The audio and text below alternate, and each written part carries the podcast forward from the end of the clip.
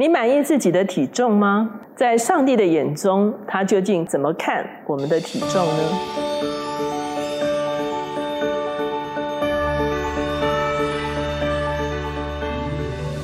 大家好，我是乔美伦老师，每周一次在乔氏书房和大家见面。今天我们的单元是天书橱窗。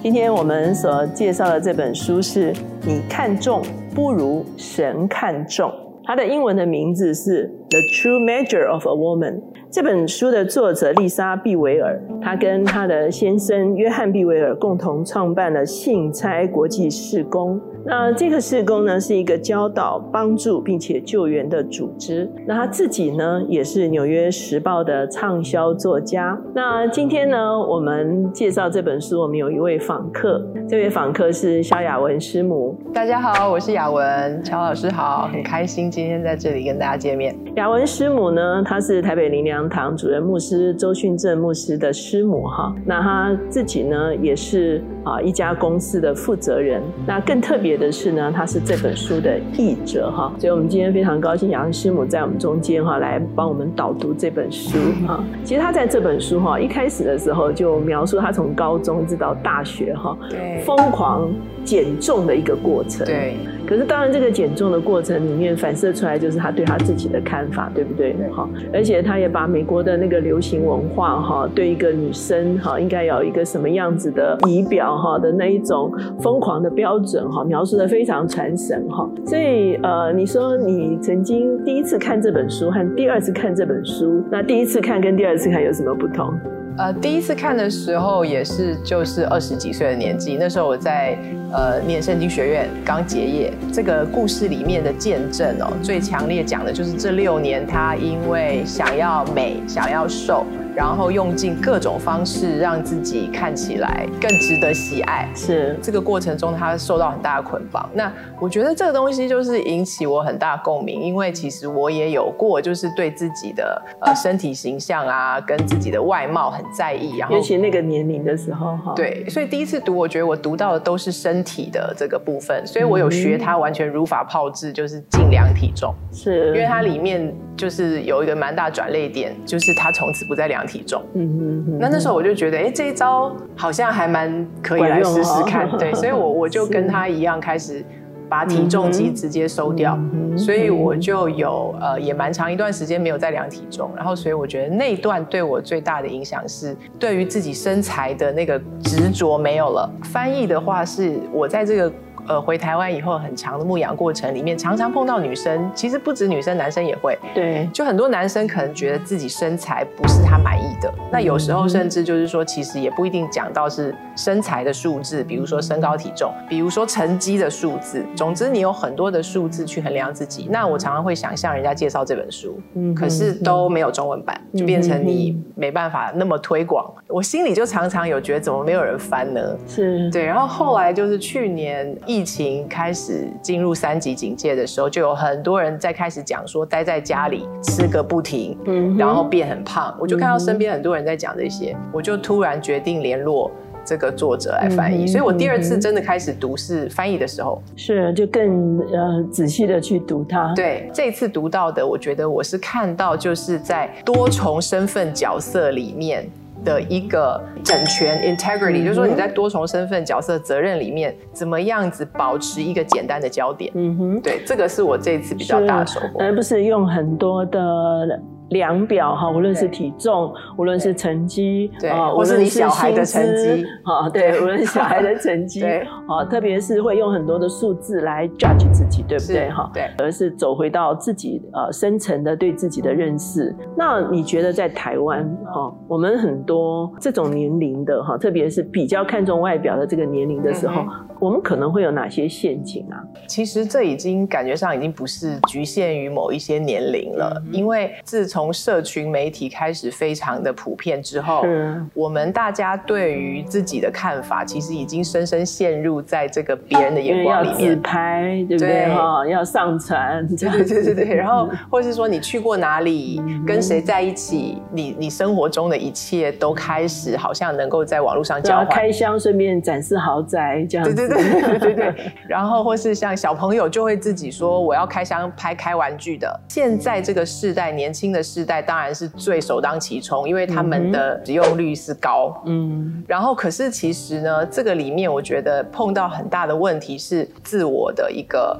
呃价值感，嗯，跟他自己的这个定位。那也会看按赞数，对不对？那就更多数字可以去评估了。所以，因为在这样的一个。结构里面，很多时候他们看到的东西是很片面的，是，比如表象哈都是很表象。对，就是应该是说，在这种短内容的时代，所以你要把很多的内容放在这么短的这个里面的时候，不止年轻人，所有的人看到都只有看到最精华那个片段的部分。对，所以他们没有看到全貌的时候，有时候他们的期待就变得必须要马上。然后呢，中间比如说你看到一个人，他弹琴弹得很棒，可是你不知道他到底花了多少精神去努力。我必须要很特别，嗯哼，很幽默。他们很习惯不断的有 feedback，所以说像以前我们的童年可能还比较有一些留白的空间，可是现在其实是一点留白都没有了。那我想老师在教书的时候一定会感觉到，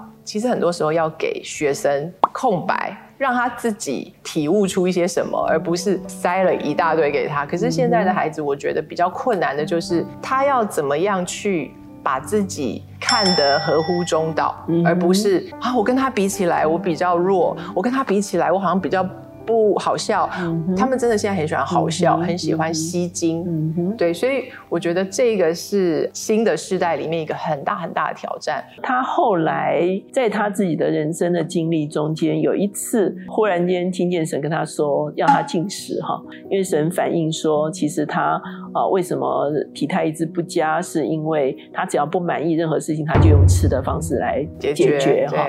那究竟他在这个进食的这个过程中间，就发生了一些什么？什么属灵的可以说是内在的力量在他的里面。他当时就是他很明确的知道他以前的那个饮食习惯，不管是吃或是不吃，都已经非常非常的扭曲。所以好像突然知道哦，这个时候他不能再用以前的方式，他要来让神告诉他他应该要吃什么。嗯哼，里面有一段就讲到说，神带他去逛超市，怎么买？现在买这个。不要吃这个，所以他后来就是等于有一段时间，他把冰箱放的东西完全就是按照他在林里面的这个感动去买的，然后什么时候该吃，什么时候不该吃，他都是等候。对，所以我觉得那段其实呃就是一个好像很大的一个排毒，因为以前有很多的习惯其实是惯性，就好像我们吸反射那么的直接了。这个历程里面好像重新去不再用他以前的信念去。左右他的决定，而是学习聆听他里面的声音，包括他自己感觉饱了没，身体的声音。对，就是他以前可能就是不是身体在吃。是他的欲望在吃，对，所以他就开始就是感受到，哎，我现在有几分饱，对，所以我我感觉好像是一个恢复知觉的这个过程，属灵塑形哈，对对对对对。所以其实我们也常常发现，进食其实是对欲望的一种管理，嗯哼，哦，就说欲望是好的，可是有时候是欲望过度，对不对？哈，对。那可是当他像刚才雅文所说，他这个开始聆听上帝的声音。